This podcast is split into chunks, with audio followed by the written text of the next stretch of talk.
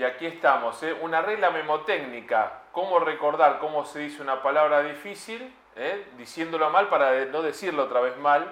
Vamos a presentar a nuestro siguiente invitado, a Juan Fernández Palacios, el director del Centro de Investigación Agenomics. Lo dije bien, Juan, de la Fundación Mafre. Gracias por venir, qué gusto tenerte en nuestro programa. ¿eh? Nada, un placer. A ver, ¿cómo surge esa idea de mirar ese segmento de la economía tan activo? Yo lo conozco que es tan activo porque voy a las presentaciones que hacen, la gente amiga de 3Com me invita siempre, y descubrí un mundo que siendo de esa generación no conocía que había tanto por descubrir y tanto potencial tanto de consumo como de generación económica. ¿Cómo surge la idea? Pues mira, en, Mafre y en Fundación Mafre durante muchos años hemos estado prestando atención al fenómeno del envejecimiento, pero casi siempre enmarcándolo dentro de los riesgos, amenazas, eh, incertidumbres que se nos venían encima de cara al futuro y, que se concretaban pues, en, bueno, pues eso, la, incertidumbre sobre el equilibrio de las pensiones a largo plazo, sobre los sistemas de salud, sobre los sistemas de, cuidados también a largo plazo. Y en un momento determinado, eh, digamos que nos caímos del caballo y vimos que junto a todos esos riesgos que no negamos, existen un montón de oportunidades un montón de, ideas que pueden contribuir a hacernos a todos un poquito más, eh, más ricos, si hablamos desde el punto de vista económico.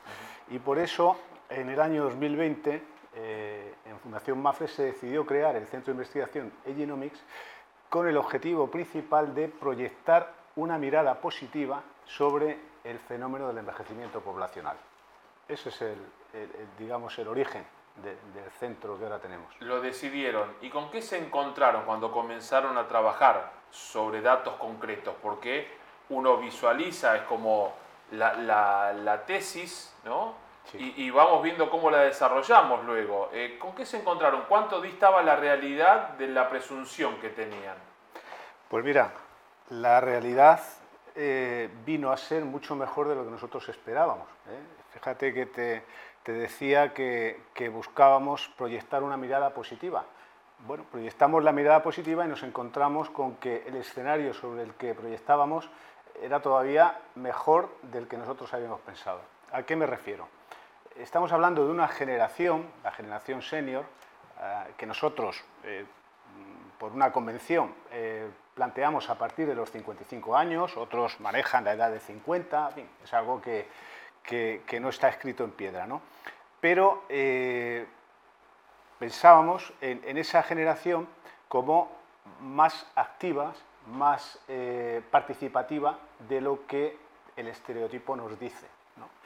Y lo que hemos descubierto es que es mucho más activa, con muchas más ganas de participar y con una vitalidad que está por encima de lo que habíamos previsto. Es una generación que no solamente vive más, sino que vive con mejor salud, que tiene poder adquisitivo, eh, poder adquisitivo mayor que la media.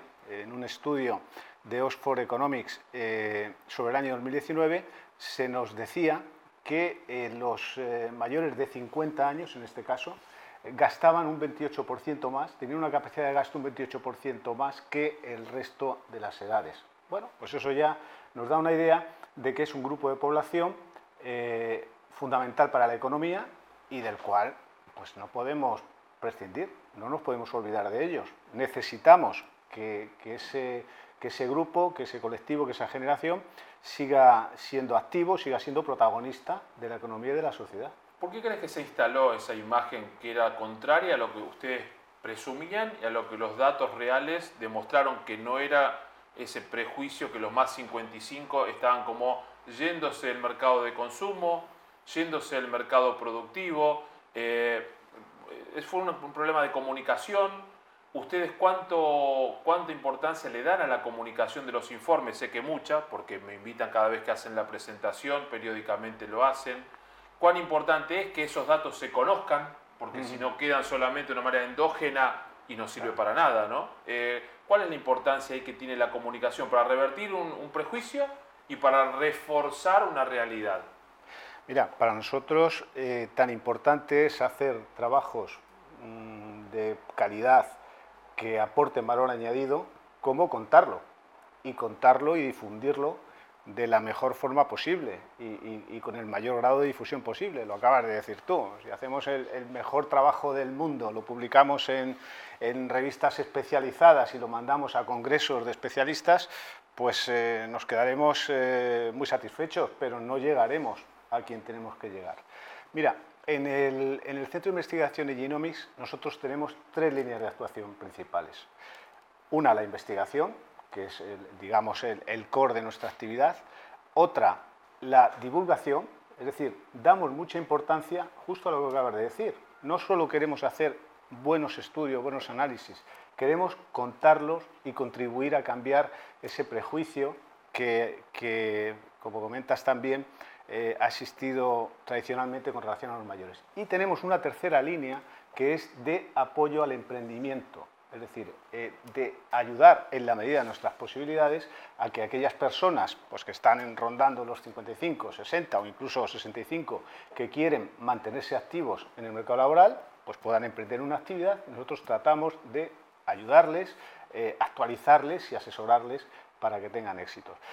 Me preguntabas también eh, de dónde viene ese prejuicio contra los mayores. Bueno, yo creo que que la sociedad se establece en una, sobre unas bases que son propias de la primera mitad del siglo XX y la inercia eh, de ese modelo es muy fuerte y cuesta cambiarla. Y entonces nos encontramos con que eh, en muchos sectores, afortunadamente cada vez menos de la población, se sigue viendo al, al mayor de 60-65 años con una garrota, una boina, sentado en un banco de piedra en la plaza de su pueblo y yo creo que la, realidad, afortunadamente, por lo menos lo que nosotros nos encontramos, no tiene nada que ver con eso.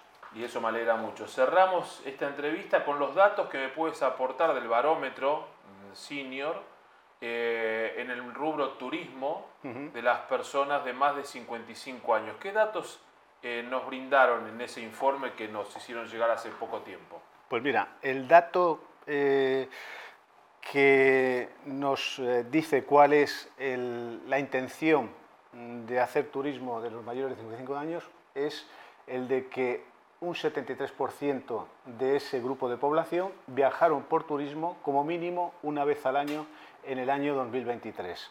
Eh, la mitad de ellos mm, dos veces o más. Y este dato corrobora y confirma el que veníamos eh, encontrando en los informes anteriores. Este hemos publicado el cuarto barómetro del consumidor senior. Desde el primero lo que vemos es que 7 de cada 10 mayores de 55 años eh, quieren viajar. Eh, y de hecho viajan, ¿eh? porque nosotros preguntamos cuál es la intención respecto al, año siguiente, pero también qué han hecho en el anterior.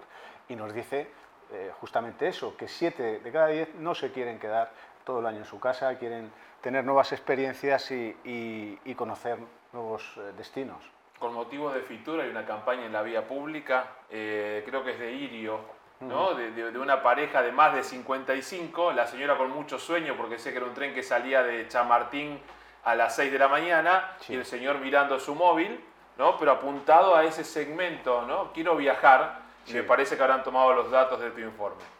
Ojalá que sirva para eso. Te agradezco mucho que hayas venido a nuestro programa, la invitación constante y que hablando de comunicación, felicitarlos a la gente de Trescoma, la agencia de comunicación que hace la difusión de la tarea que realizan, porque a veces las agencias de comunicación son de incomunicación y ellos fueron quienes gestionaron mi solicitud para que puedas venir al programa inmediatamente y gracias a eso te tenemos aquí. ¿eh? Son muy buenos profesionales. Muchas gracias a vosotros. A ti, muchísimas gracias.